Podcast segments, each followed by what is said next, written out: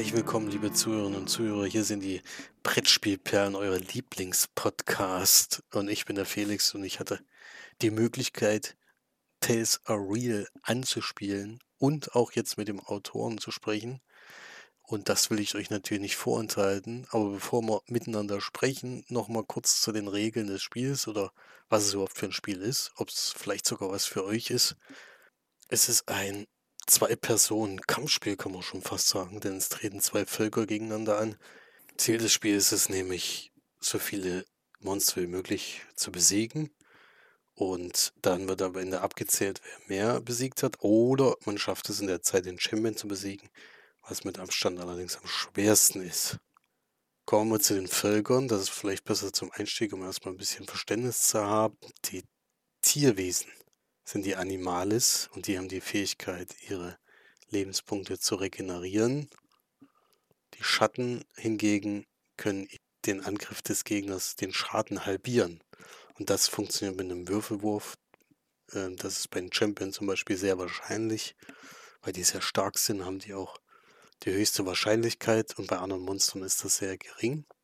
Dann erkläre ich das mal kurz an einer ersten Runde, wie die ungefähr abläuft. Und zwar darf, dürfen sich zuerst äh, die beiden Spieler einen Champion aussuchen. Insgesamt hat da jeder zwei zur Auswahl. Die haben unterschiedliche Eigenschaften und vor allen Dingen auch Fähigkeiten. Und da kann man sich am Anfang entscheiden, in welche Richtung man gerne spielen möchte. Und die kommen dann schon mal aufs Feld. Und dann geht's los. Dann beginnt die erste Phase mit dem Rekrutieren. Jeder Spieler zieht eben fünf Karten von dem Stapel und darf sich vier davon aussuchen, die er sofort auslegt. Äh, wenn das beide gemacht haben, werden noch die Lebenspunkte draufgelegt, die jeder hat. Das ist immer an der Karte zu erkennen. Und dann beginnt schon die zweite Phase, die das Ausrüsten. Dann können beide jeweils drei Karten vom Ausrüstungsstapel ziehen und sie anlegen. Entweder sind das Waffen, die unterschiedliche äh, Gewichtung haben. Also manche Monster können Waffen mit einer Stärke 1 tragen, manche mit einer Stärke 3. Es gibt allerdings auch die Möglichkeit, äh, ein Monster beidhändig, äh, dass ein Monster beide Hände benutzt, um Waffen zu tragen, kann also zwei Einser-Waffen oder zwei eins mit zwei und eins mit eins, zum Beispiel ein Schwert und ein Schild tragen, was natürlich gleichzeitig das Blocken ermöglichen könnte. Und die Ausrüstungsmöglichkeiten sind eben genau das. Es gibt so freien Bogen für Fernkampf, für Nahkampf gibt es so Messer und solche Sachen. Und zum Blocken gibt es Schilder. Allerdings sind auch noch Tränke dabei, die zum Beispiel die Stärke des Angriffs um eins erhöhen können oder eben Lebenspunkte wieder auffüllen. Die sind auch ganz wichtig, die kann man auch vor der Runde immer schon einsetzen, um sein Monster zu helfen. Und das ist allerdings immer nur begrenzt möglich, wie gesagt, mit der Stärke, die man ausrüsten kann. Und das Wesen hat natürlich auch nur zwei Hände. Das muss man ja, muss man ja klar anerkennen. Und dann geht es eigentlich in die Phase 3, nämlich in den Kampf. Und jetzt wird abwechselnd angegriffen. Und es werden Lebenspunkte abgezogen. Jetzt haben wir auch gerade gehört, die Wesen haben unterschiedliche Fähigkeiten.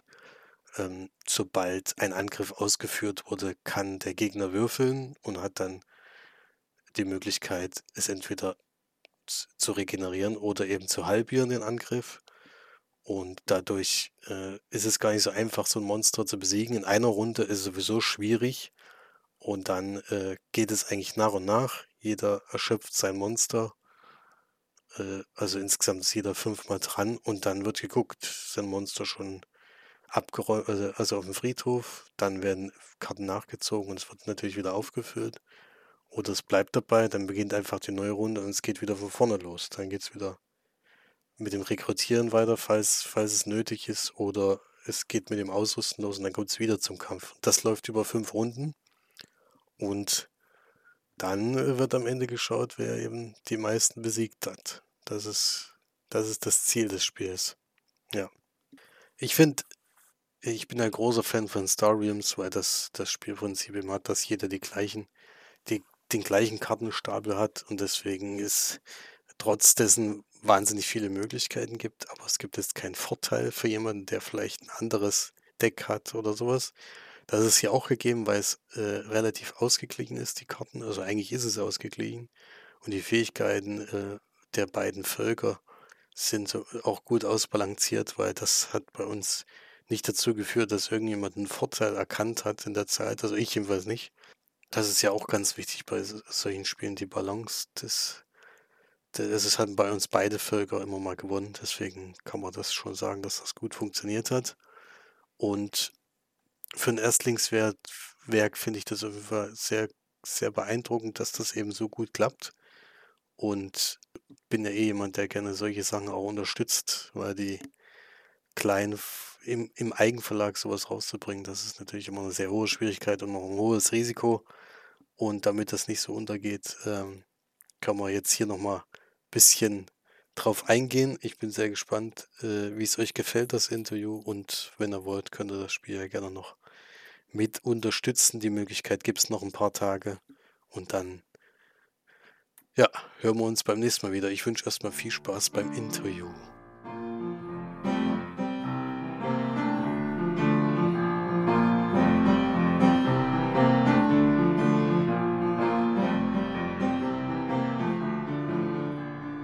So, das war's zur Regelerklärung zu Tales Are Real. Und jetzt haben wir tatsächlich den Autoren zu Gast. Für mich eine große Ehre natürlich. Wie immer, wenn, natürlich auch. wenn, wenn wir ein Interview haben. Deswegen freue ich mich, dass Richard heute bei uns ist. Hallo. Hallo. Ja. Ich bin, äh, ich habe ja schon äh, einen Bericht dazu gemacht und habe auch jetzt nochmal drüber gesprochen. Deswegen äh, kann ich schon mal sagen, Tales Are Real ist ein Kartenspiel, was mir gut gefallen hat und freue mich da jetzt nochmal näher drauf einzugehen, aber vielleicht kannst du erst mal was zu deiner Person sagen, zu, äh, wie ist es vor allen Dingen dazu gekommen, dass du gesagt hast, ich möchte ein eigenes Spiel herstellen? Ja, also wie du schon so schön gesagt hast, mein Name ist Richard und ähm, Sternzeichen Stier. Nein, das wolltet ihr natürlich nicht hören, sondern wie ist es zu Tales Are Real tatsächlich gekommen? Wie ist es dazu gekommen? Also, wie soll ich sagen? Im Grunde träumt ja eigentlich jeder davon, mal irgendwann ein eigenes Spiel zu haben. An der Umsetzung hapert es dann meistens. Und so war das bei mir auch im Grunde. Also ich war schon immer, schon immer seit meiner Kindheit ein äh, begeisterter Magic, Pokémon, also früher Pokémon, dann aber Magic. Äh, irgendwann wächst man da ja raus. Spieler gewesen. Und ich hatte schon immer eigentlich zwei Probleme mit diesem Spiel. Zum einen habe ich das super, super gerne gespielt und nie jemanden gefunden, der das mit mir spielt aus meinem Freundeskreis, äh, obwohl ich natürlich Freunde hatte. Und zum anderen, wenn ich dann jemanden gefunden habe, mit dem ich dann tatsächlich spielen konnte, war das dann, waren das meistens die Leute, die dann äh, wirklich ein bisschen öfter gespielt haben, ein bisschen bessere Karten hatten, ein bisschen mehr Geld liegen gelassen haben. Und äh, da wird es dann ganz schnell schon ziemlich unfair. Und schon damals habe ich mir gedacht, Mensch, das wäre echt cool, also wenn man einfach ein Spiel haben könnte, das man auspacken kann, äh, das, äh, mit dem man sofort loslegen kann, das wirklich auch fair verteilt ist, ja, so kindlich, wie ich mir das damals vorgestellt hatte. Und äh, ja, Bibidi Babidi Boo, 15 Jahre später war ich dann in einem Fantasy-Laden und habe äh, nach der neuesten Batman-Ausgabe, bin übrigens Batman-Fan, äh, gesucht und es nicht gefunden und bin dann eben seit ganz, ganz langem wieder in der Magic-Abteilung gelandet. Und da ist es mir wieder gekommen, Mensch, also diese Idee hattest du ja schon mal und äh, ja, warum setzt du es nicht einfach um? Und ja, selben Abend bin ich noch nach Hause gefahren, habe mich dann mit meiner Frau vorm Fernseher gesetzt und äh, Papier und äh, Bleistift ausgepackt und losgeschrieben. Und ein paar Stunden später dachte ich mir, hey cool, äh, ich bin ja schon fertig. Das, das, das ganze Spiel ist ja schon fertig. Es ist marktreif, ich kann es schon loslegen, ich finde es super toll. Äh, ja, bis ich am nächsten Tag dann die erste Runde gespielt habe, wo ich dann gemerkt habe, boah, das, ist, das geht so gar nicht. Äh, ja, Zwei Jahre später, das war wirklich vor ungefähr zwei Jahren, war es dann tatsächlich marktreif. Also es dauert dann schon noch ein bisschen Zeit, bis man dann wirklich fein geschliffen hat und ähm, ein bisschen was verändert hat. Und ein bisschen was verändern ist gut gesagt, denn im Grunde ist alles anders. Ist alles anders wie am Anfang, außer der Grundgedanke. Also der Grundgedanke, dass man ein Spiel hat, das man äh, auspacken kann. Das ist jetzt für zwei Spieler geeignet. Später mit Erweiterung wird es dann für vier Spieler geeignet sein, also zwei gegen zwei, so ist es zumindest angedacht. Und äh, dass man dann wirklich sofort spielen kann, dass dann auch Spaß macht, rund ist. Und vor allem, das war mir ganz wichtig, äh, dass es kein Pay-to-Win gibt. Ja, dass es ausbalancierte Decks sind, mit denen man sich sportlich äh, messen kann und es dann wirklich aufs Können, aufs, aufs Taktieren drauf ankommt und natürlich auch ein bisschen Glück. So viel mal die, ah, das, das, das mal die Kurzversion von der Entstehungsgeschichte zu Tales Are Real. Ja, also das war übrigens auch immer mein Kritikpunkt an solchen Spielen. Ich habe das nämlich auch mal gern gespielt, von Yu-Gi-Oh! bis Pokémon und all sowas. Und ich hatte aber auch immer das Problem, dass im Endeffekt ich so gut sein konnte, wie ich wollte in dem Spiel oder meine Karten so gut kennen konnte, wie ich wollte. Sobald der andere Spieler ein bisschen mehr Geld ausgegeben hat, hatte er immer einen gewissen Vorteil bei den Spielen. Deswegen, äh, das war damals auch immer der, das, was mir den Spaß so ein bisschen genommen hat. Deswegen kann ich das sehr ja, gut nachvollziehen. Ist, ja. ja, das ist, das ist natürlich schade für ein Unternehmen oder für einen Verleger, oder auch für ein Auto. Es ist natürlich super, weil dann kauft man, kauft man, kauft. Ähm, ist ja so, so eine Art Lootbox-System, diese ganzen Booster Packs. Und es ist ja auch ja, ja. Ähm, was Schönes. Also es hat einem ja auch gefallen, dieses Sammeln, dieser Sammelaspekt. Wenn es dann aber wirklich ums Spielen geht, dann finde ich, verdirbt, also jetzt für mich persönlich, da verdirbt es äh, das Spiel so ein bisschen, dieser Aspekt. Aus dem Grund, ja, ja, ja Tales are real her. Das stimmt, das stimmt. Das macht alles ein bisschen anders. Jetzt hast du ja schon ein bisschen vom Spiel gesprochen, aber vielleicht können wir ja mal auf die ersten beiden Völker eingehen, die jetzt hier auftauchen, denn ich finde die schon sehr Ja, außergewöhnlich. Äh, die Animales und die Schatten. Und äh, genau. ich finde die, also allein die, wie die aussehen und was die so für Fähigkeiten haben, finde ich sehr gut gelungen. Wie bist du denn überhaupt auf die die beiden Seiten gekommen oder was war da der ausschlaggebende Grund? Ähm, wie bin ich auf die beiden Seiten gekommen? Also ich habe definitiv Seiten gesucht, weil für mich stand von vornherein fest, das müssen, das müssen unterschiedliche Völker sein, das müssen äh, Fraktionen sein oder oder, die sich äh, da gegenseitig bekämpfen. Also es kann nicht sein, dass einfach, weiß ich nicht, äh, du Armee X hast und Y und beides kannst du mischen. Das wollte ich auf jeden Fall vermeiden von Anfang an. Und ich wollte dem etwas ganz Besonderes geben. Das haben die ja auch. Die haben besondere Eigenschaften, die jetzt zum Beispiel das andere Volk dann eben nicht hat, die dann auch die Spielweise beeinflusst. Und ähm, wie ich auf die auf die Animales und auf die Schatten tatsächlich gekommen bin, durch das Ausschlussverfahren. Ich habe ganz, ganz viel Brainstorming am Anfang betrieben, um ehrlich zu sein. Und ich habe eine riesige Liste, also wirklich eine riesen, riesengroße Liste an möglichen Völkern, Kreaturen und so weiter und so fort zusammengestellt. Und äh, die haben mir auf Anhieb gefallen. Also diese beiden, die Schatten. Äh, am Anfang hießen die gar nicht Schatten. Ich habe die einfach gar nicht benannt. Das waren halt die Kreaturen und dann die anderen, die, wo ich mir dann dachte, ach Mensch, ah, so, so Werwölfe, die sind halt schon so ein bisschen ja, so, so abgegriffen durch, der, durch Hollywood auch. Und äh, ja, nur Werwölfe, das wird ein bisschen schwierig, das darzustellen. Äh, deswegen habe ich mir gedacht, komm, Tierwesen, ähm, das, das passt dann doch eigentlich ganz gut. Dann kannst du ein bisschen mehr variieren, dann gibt es ein bisschen äh, mehr, ähm, mehr Varianz da drin. Und die Schatten, die waren dann, das war fast ein Selbstläufer.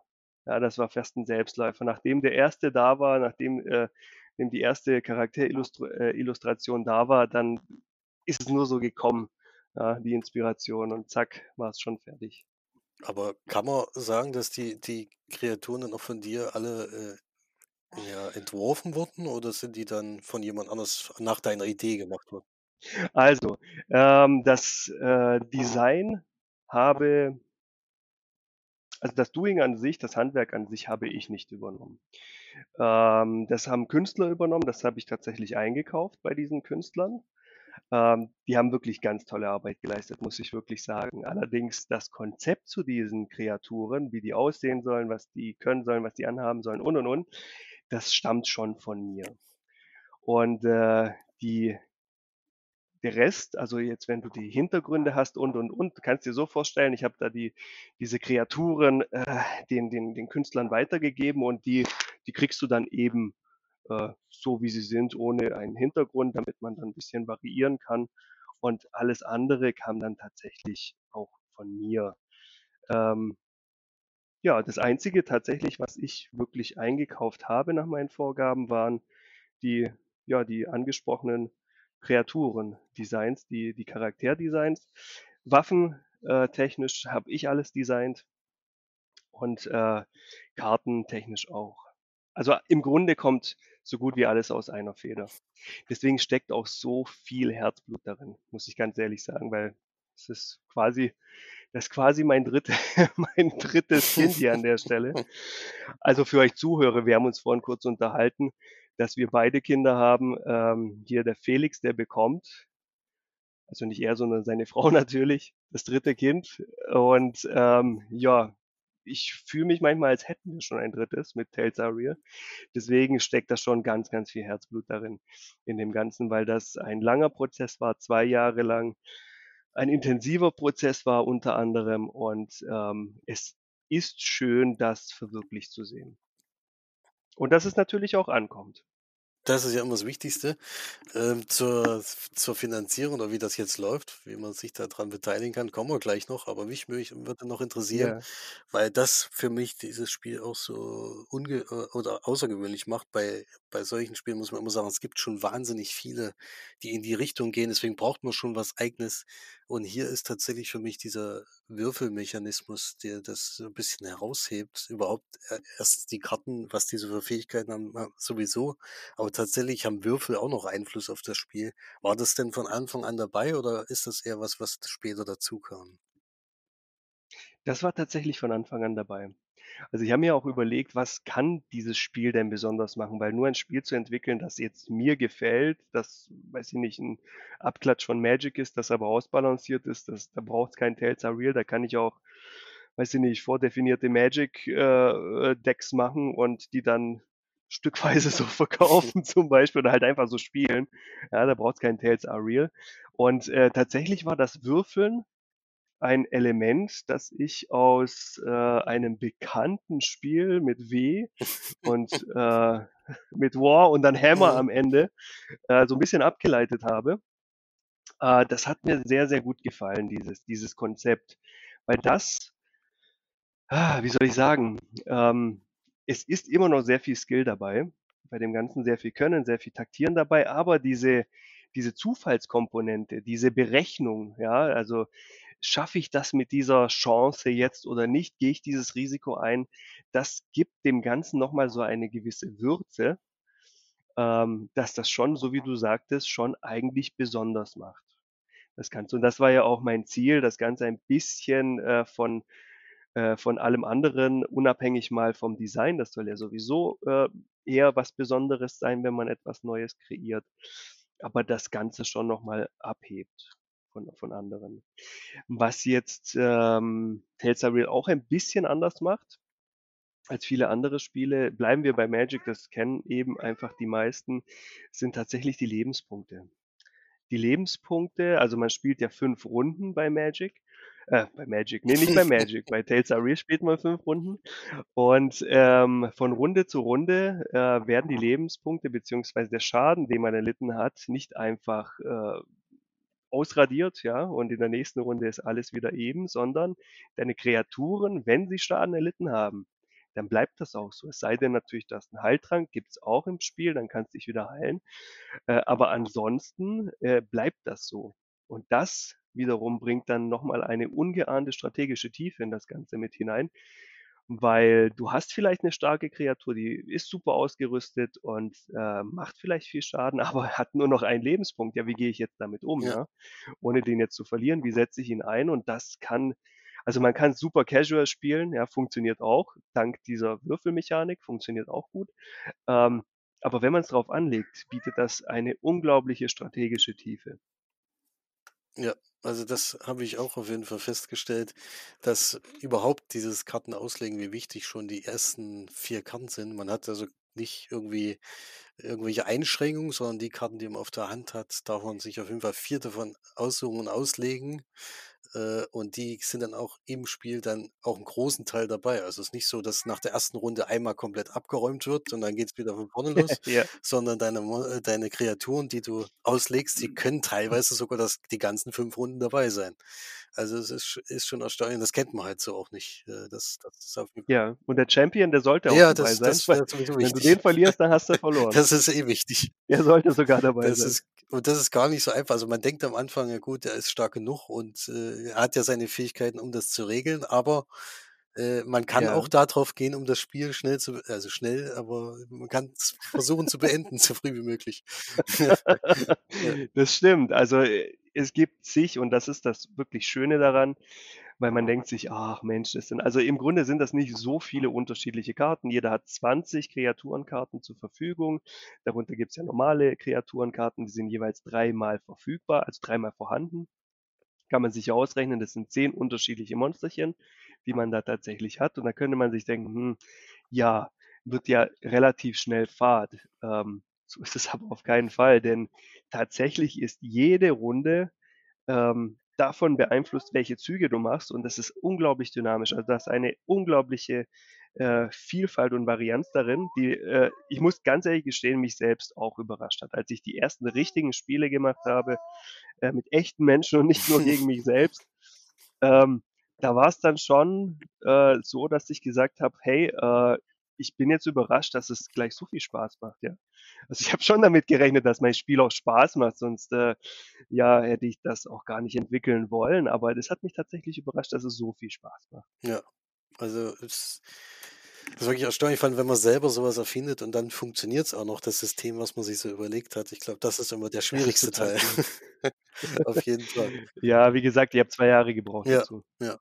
Also, es ist nicht nicht äh, nicht profan und es geht nicht von heute auf morgen. Und am Anfang dachte ich das tatsächlich: „Boah, ich habe es jetzt schon.“ Und dann habe ich's meinen Freunden erzählt: „Boah, cool.“ Und die waren 'n bisschen verhalten. Aha, okay, schön. Äh, und ich dachte mir: „Warum? Jetzt freut euch doch für mich.“ Und, ähm, ja, 'n Tag später wusste ich warum. Es war überhaupt nicht rund, es hat gar nicht funktioniert. Im Kopf ist es immer ganz, ganz einfach und wenn man dann wirklich das zu Papier bringt und dann das umsetzen möchte, dann merkt man: „Mhm, okay, da hakt's 'n bisschen. Au, aber das funktioniert so nicht“, weil man muss ganz, ganz viele Variablen bedenken. Ja, auf jeden Fall. Und das ist sicherlich auch bei der Finanzierung das Thema schlechthin. Es wird ja im Ja. Eigenverlag eigentlich gemacht. Also, du hast jetzt Genau. keinen großen Verlag in der Hinterhand, der das macht, sondern, äh, du hast hier 'n Partner an die Seite geholt mit der Spieleschmiede. Da läuft's jetzt auch grad noch. Ja. Also, wer jetzt Interesse hat, der kann da gerne drauf gucken. Ähm, ist auch nicht mehr fehlt auch nicht mehr viel bis zum Ziel. Also, ich schätze mal, das sollte auf jeden Fall realistisch sein. Aber vielleicht kannst du erst mal sagen, wie wie du drauf gekommen bist, sagen gesagt hast: „Ja, die Spieleschmiede ist 'ne gute Idee, das, äh, könnte was werden.“ Also, ursprünglich habe ich mir, ähm, was ja natürlich jeder kennt, den Kickstarter angeschaut und, äh, auch geliebäugelt und da gibt es ja auch schon so 'n kleines angekündigtes Projekt auf Kickstarter von Tales Areal. Allerdings war mir eine Sache wirklich ganz besonders wichtig, und zwar, dass das Spiel wenn es möglich ist, auf Deutsch rauskommt. Es ist wir sind hier im deutschen Markt und es ich möchte das für die Spieler hier zur Verfügung stellen und für mich natürlich auch. Ähm, und das am liebsten in deutscher Sprache für den deutschen Markt, weil es gibt so viele Kickstarter, die sind wirklich auf Englisch, weil, ähm, es natürlich nicht anders geht. Wenn du's auf Kickstarter machst, solltest du schon Englisch bleiben, damit auch genügend Unterstützer zusammenkommen. Und die Spieleschmiede an sich hat mir überhaupt gar nichts gesagt. Habe ich gar nicht gekannt, um ehrlich zu sein, bis zu dem Tag, als unsere damaligen Nachbarn wir haben noch woanders gewohnt und, ähm, unsere damaligen Nachbarn von unter uns, die sind ausgezogen. Und, äh, dann hat dann dann hat er gesagt: „Ja Mensch, Richard, cool.“ Und er ist ja auch so ein leidenschaftlicher, äh, Brettspieler. Weniger jetzt Magic und solche Kartenspiele, sondern wirklich Hardcore-Brettspiel. Und dann sagte er: „Mensch, Richard, aber das ist ja toll, wenn wenn du das sowieso auf Deutsch machen möchtest und so wie das Ganze aussieht, dann, äh, geh doch zur Spieleschmiede.“ Und ich habe ihn auch gefragt: „Äh, Tobi, was bitte? Was ist Spieleschmiede?“ Und er hat es mir erst mal 'n bisschen erklärt. Ich habe an dem Abend noch 'n bisschen gegoogelt, mir das angeschaut und fand das schon eigentlich ziemlich gut, weil das ist wirklich Crowdfunding ausschließlich für Brettspiele, ausschließlich für den deutschen Markt oder deutschsprachigen Raum zumindest und fand ich schon sehr sehr charmant, muss ich sagen. Und meine ersten Gespräche dann mit Sven, dem, dem Menschen hinter der Spieleschmiede, muss man wirklich so sagen, dem Menschen hinter der Spieleschmiede, ähm, waren auch sehr, sehr positiv. Und äh, die hatten auch Lust drauf, ich hatte auch Lust drauf. Und ein äh, bisschen später, also tatsächlich ein Jahr oder ein halbes Jahr, ich bin mir jetzt nicht mehr sicher, wie, wie lang der Zeitraum tatsächlich war, ähm, ist es dann auch tatsächlich dazu gekommen, dass es jetzt dann eben in der Spieleschmiede läuft. Ähm, genau. Was ich aber, und das möchte ich gleich dazu sagen, zum, äh, zum Finanzierungsziel, zur Finanzierung in der Schmiede, ähm, was ich aber unterschätzt hatte in der Schmiede, ist jetzt mein erstes Projekt so an der Stelle und man macht ja so seine Erfahrungen. Leider Gottes hatte ich aber die Macht von Rezensionen und bewegten Bildern, also Rezensionen in bewegten Bildern und Let's Plays und so weiter und so fort, total unterschätzt. Die Reaktionen waren ähm, mehr als verhalten, muss ich sagen, anfänglich. Ähm, bis ich dann mal so ein bisschen auf den Trichter gekommen bin, vielleicht sollte ich das und das und vielleicht noch ein Let's Play-Video hinterher und so weiter und so fort schieben. Dann ist es ein bisschen angezogen. Hätte trotzdem nicht funktioniert, muss ich ganz offen und ehrlich sagen, wenn ich das Finanzierungsziel jetzt nicht runtergesetzt hätte. Das war woanders, das Finanzierungsziel. Jetzt wurde es runtergesetzt um äh, einen gewissen Betrag, Mhm. ja, der nicht, gar, nicht gerade wenig ist. Und die Restsumme, das hatte ich aber auch schon äh, allen Schmieden und allen interessierten Schmieden äh, mitgeteilt, äh, werde ich übernehmen. Weil ich einfach an das Spiel glaube. Ähm, und ich natürlich auch diejenigen, die jetzt das im Grunde blind unterstützt haben, indem sie gesagt haben, hey, finde ich super, ich glaube dir einfach mal, dass es ein tolles Spiel ist, ja. Ich habe keine Beweise durch irgendwelche Dritte. Ähm, die ähm, möchte ich natürlich auch irgendwo nicht hängen lassen. Und das waren immerhin schon 100 Schmiede oder ein bisschen über 100 Schmiede, äh, als dann äh, das soweit war, dass wir die Finanzierungssumme gesenkt haben. Ja. Ja, ist auf jeden Fall, denke ich, der richtige, weil ich hatte, ich hatte relativ am Anfang gleich zugeschlagen. Ich war einer von diesen, die, Du die warst ein haben, Gläubiger, das finde ich ja, super. ein Gläubiger. Und ich hab's, ich muss ja ehrlich zugeben, ich hatte zum Glück auch die, die Möglichkeit, es auch schon zu spielen. Ja, Ja, deswegen äh, war das natürlich dann eigentlich nur noch eine Überprüfung, war das die richtige Entscheidung oder nicht, aber ja, ja. war ja zum Glück zum Positiven verlaufen.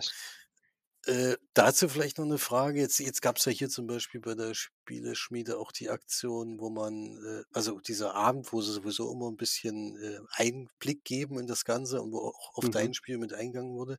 Da wurde unter anderem gesagt, dass man online auch gegen dich antreten darf. darf war das jetzt schon oder ist das noch? Das war noch nicht. Das war noch nicht. Ich warte eigentlich nur noch auf einen Termin. Entschuldige, ich warte eigentlich nur noch auf einen Termin äh, meines Kontrahenten. Ja, weil Datenschutz, also ist ja auch ein wichtiges Thema.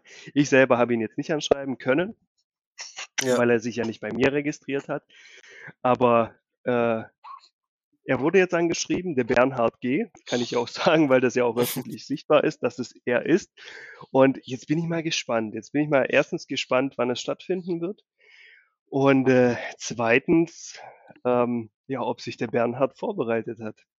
Weil ich bin der Autor des Spiels, was aber nichts heißen muss. Jetzt mal ganz ehrlich, das muss nichts heißen, denn äh, wie vorhin schon erwähnt, Würfel, Glück, Würfel, Chancen, wenn man äh, ein bisschen taktiert, ja, und schon vielleicht zwei, drei, vier Runden gespielt hat davor und weiß, worum es ungefähr geht, dann kann man da trotzdem viel reißen.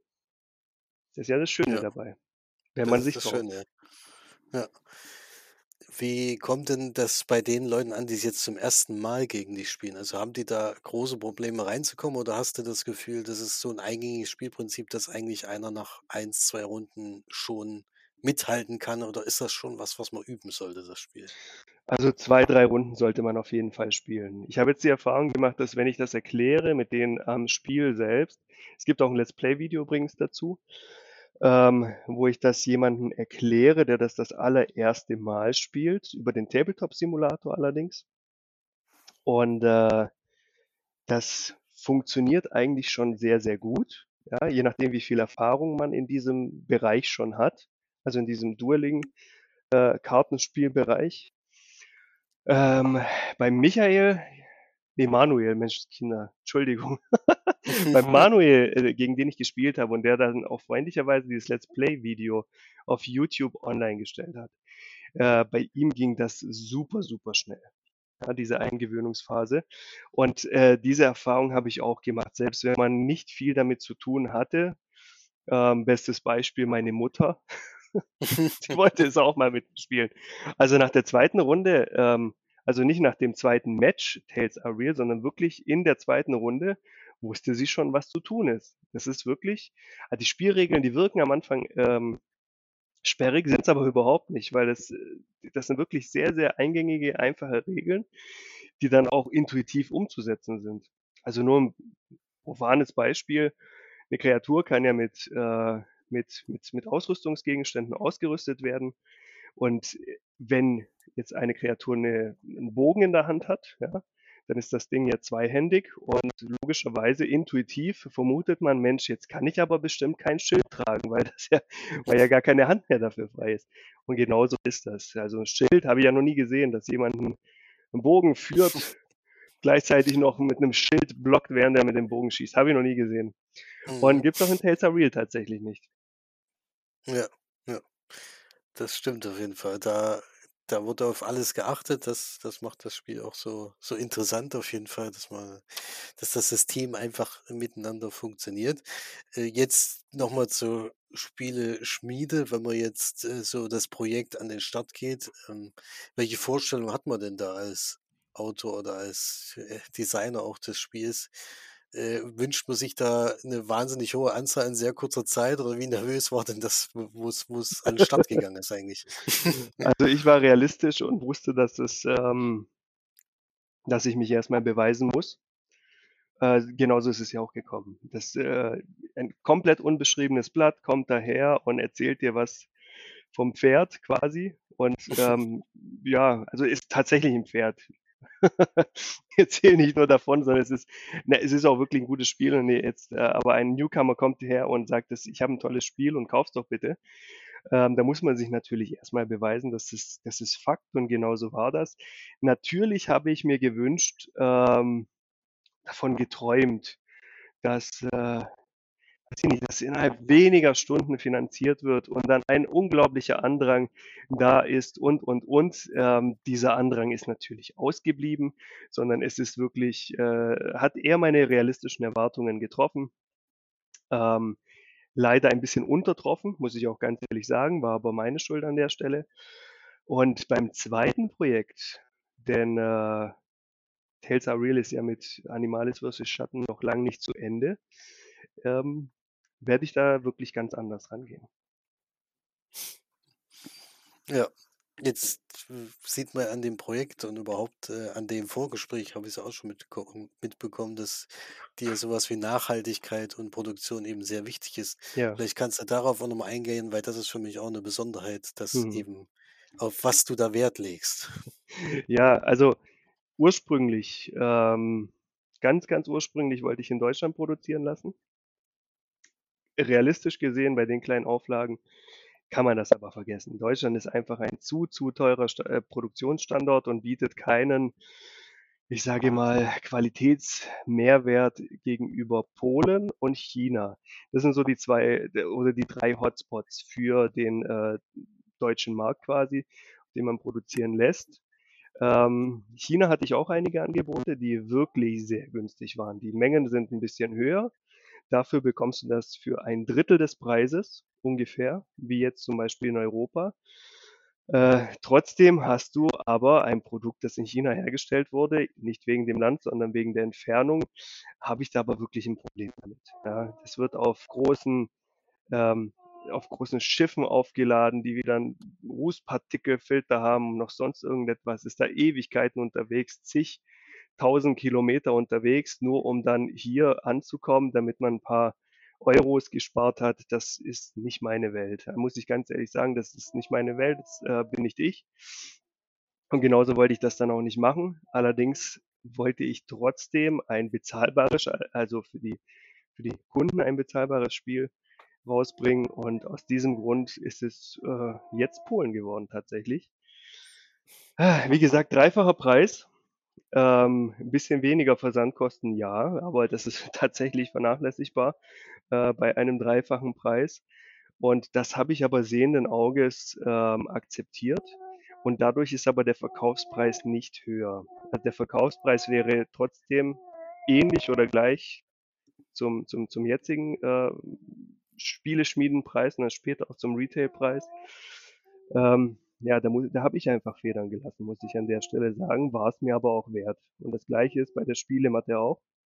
Kostet, wurde ich auch gefragt in der Spieleschmiede, warum ist denn das so teuer? 35 Euro, das ist ja schon ein bisschen viel.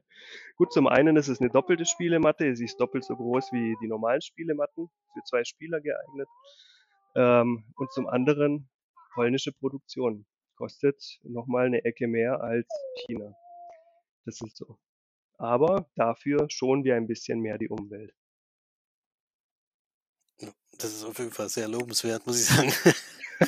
Das ist ja, es geht eben nicht immer um, um den Preis, sondern es geht auch darum, was man eben für einen Fußabdruck hinterlässt. Es muss eben Ja. nicht äh, 20.000 Einzelteile aus Plastik noch dabei sein, sondern eigentlich das Wichtige, was zum Ja. Spiel dazugehört äh, und äh, das, was man eben so braucht, äh, das, das, das ist, finde ich auch sehr gut und ist Genau. auf jeden Fall hervorzuheben. Äh, Ein anderer Punkt, vielleicht noch ganz kurz, ein anderer Punkt zur Nachhaltigkeit. Das ist dann tatsächlich auch, wenn, ihr, wenn du jetzt äh, das mit den, mit den zigtausend Plastikteilen noch angesprochen hast, die Box an sich, also die Box an sich, wenn die äh, Schmiede das nach Hause bekommen, die werden sich wundern, Mensch, ist das Ding klein. Das kostet 20 Euro. Und ja, ich sage euch, das kostet 20 Euro, weil wenn ihr es aufmacht, dann werdet ihr sehen, da ist wenig Luft für irgendetwas anderes. Ja, da gibt es keine Inlays drin, die das künstlich größer machen und, und, und, sondern da habe ich auch darauf geachtet, dass es auch zum Spiel passt. Also nicht nur die Elemente innen drin, sondern auch die Box außenrum, dass das Ganze zum Spiel passt und nicht künstlich größer gehalten wird, um den Preis ein bisschen nach oben treiben zu können. Weil im Retail gilt, im Handel gilt, äh, je größer eine Box, desto teurer kannst du sie eigentlich machen. ja, das stimmt. Dann, kann vielleicht die Spielematte noch mit reinpassen, aber das muss. Das oh, da müsste sie aber echt groß sein. Also ich habe eine hier zu. Hause, ah, die ist schon echt groß. Nee, die ist, Ja, also das das, das ist wirklich echt groß. Die, sieb, die 60 auf 70 Zentimeter, ist schon echt groß. Ja, ja, auf jeden Fall.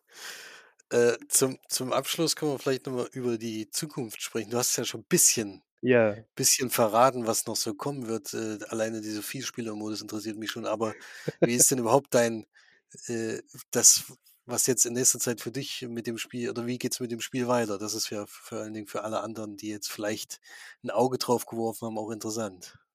ja, also das aller, allererste, was jetzt passieren wird, woran ich jetzt gerade arbeite, ist tatsächlich ein neuer Spielmodus für Tales Real. Mit den vorhandenen Karten, da muss man nichts dazu kaufen, da muss man, äh, man muss einfach nur eine PDF herunterladen, um zu gucken, wie der neue Spielmodus funktioniert. Das ähm, bringt noch ein bisschen eine andere Würze rein, es auf eine andere Art und Weise spielen zu können. Spielmodus heißt Überleben und äh, ja, das musst du auch. Du ziehst keine, also im Grunde, nur ganz kurz zusammengefasst, im Grunde ziehst du keine Kreaturenkarten mehr nach, wenn eine weg ist, sondern äh, spielst so viele Runden, bis irgendeiner keine Kreaturenkarten mehr auf dem Spielfeld hat. Ist noch nicht hundertprozentig ausgereift, dauert noch ein bisschen, bis es, äh, bis es die Testphasen durchlaufen hat und und und, aber das ist so ein, Ah, so ein kleines Gimmick, das ich gerne den Spielern da draußen for free mitgeben möchte. Und zwar ist das dieser neue äh, Spielmodus von Tales Are Real. Äh, der, ich habe es jetzt schon ein paar Mal gespielt. Äh, man muss noch ein bisschen schleifen, aber es ist echt lustig. Also muss ich wirklich sagen, ist echt eine, eine coole Alternative zu, äh, zu diesem klassischen fünf-Runden-basierten. Darüber hinaus ähm, die erste Haupterweiterung, also das, das, das zweite Hauptspiel im Grunde, das modular funktioniert zu Animalis vs. Schatten, ist im Grunde schon fertig, nur nicht illustriert und auch noch nicht ähm, ja, auf Herz und Nieren getestet, aber das ist im Grunde schon fertig. Würde, also funktioniert genauso wie, wie äh, Animalis vs. Schatten. Man kann das alleine spielen oder aber ähm, mit, mit anderen Decks vermischen, dass du, also da geht es um Menschen gegen Untote ähm, dass du Untote gegen Schatten oder Animales kämpfen lässt und, und, und. Und zusammen damit kommt dann auch nochmal ein neuer Spielmodi, 2 gegen 2 ins Spiel, äh, das dann eben, wie gesagt, diese zwei neuen Völker erlauben. Zusätzlich gibt es noch ganz, ganz viele andere Ideen. Also um nicht, äh, um nicht zu viel zu verraten, aber ähm, spielfeldübergreifende Zauberkarten, wenn man so will. Ja, die Effekte gleichzeitig, wenn sie ausgespielt werden, auf alle Kreaturen auswirken, egal ob positiv oder negativ zum Beispiel. Und Söldnerkarten nach dem Draft-Prinzip, dass man ähm, Söldnerkarten hat. Die erweitern dann jedes beliebige Deck, also Kreaturendeck an der Stelle. Und die sind zum, zum sich gegenseitig wegpicken. Kann man sich so vorstellen, das breitest du vor dir aus und dann sagt der eine, komm, du fängst an, ich nehme den, na gut, dann nehme ich den, du nimmst den, den du nimmst den, ja. Ähm, so ist das zu verstehen. Und die Söldner, die haben natürlich jetzt nicht die gleichen Eigenschaften wie jetzt äh, wie jetzt äh, deine, äh, deine Völker, deine Animalis oder Schatten, sondern ähm, die haben ja eine sehr große Affinität zu, sag ich mal, Geld. und wenn du jetzt schlecht würfelst oder einen hast, der jetzt nicht so loyal dir gegenüber ist, dann kann es schon mal sein, dass er vor dem Angriff einfach flieht und du den einfach nicht mehr hast, sondern direkt auf den Friedhof legen musst. Das sind aber alles, äh, das ist alles Zukunftsmusik noch. Ja, also klingt alles sehr, sehr spannend. Äh, ich ich freue mich auf jeden Fall schon drauf. Ich freue mich jetzt schon auf den November, äh, wo dann meine ausgedruckte, nicht so ganz schöne Version verschwindet und die echte sorry, äh, Version bei mir einzieht. Da freue ich mich schon sehr drauf. Ich danke dir auf jeden Fall, dass du dir Zeit genommen hast und das Interview mitgemacht hast. Hat mich, hat mir sehr viel Spaß gemacht. Sehr gerne. Äh, und auch, auch mehr über das Spiel zu erfahren. Und alle, die jetzt in dem wir das Interesse geweckt haben auf der Spieleoffensive, kann man bei der Spieleschmiede das Spiel noch unterstützen und auch im Nachhinein natürlich kann man sich da auch noch eine Version kaufen. So ist es nicht. Und äh, ich denke, da gibt es viele Möglichkeiten äh, äh, in der Zukunft, wie das noch, noch weiterlaufen kann. Ich bin sehr gespannt und äh, äh, wünsche euch auf jeden Fall eine schöne, spielreiche Zeit in, in, in den nächsten Wochen, bis wir uns wiederhören. Und bis dahin sage ich Tschüss.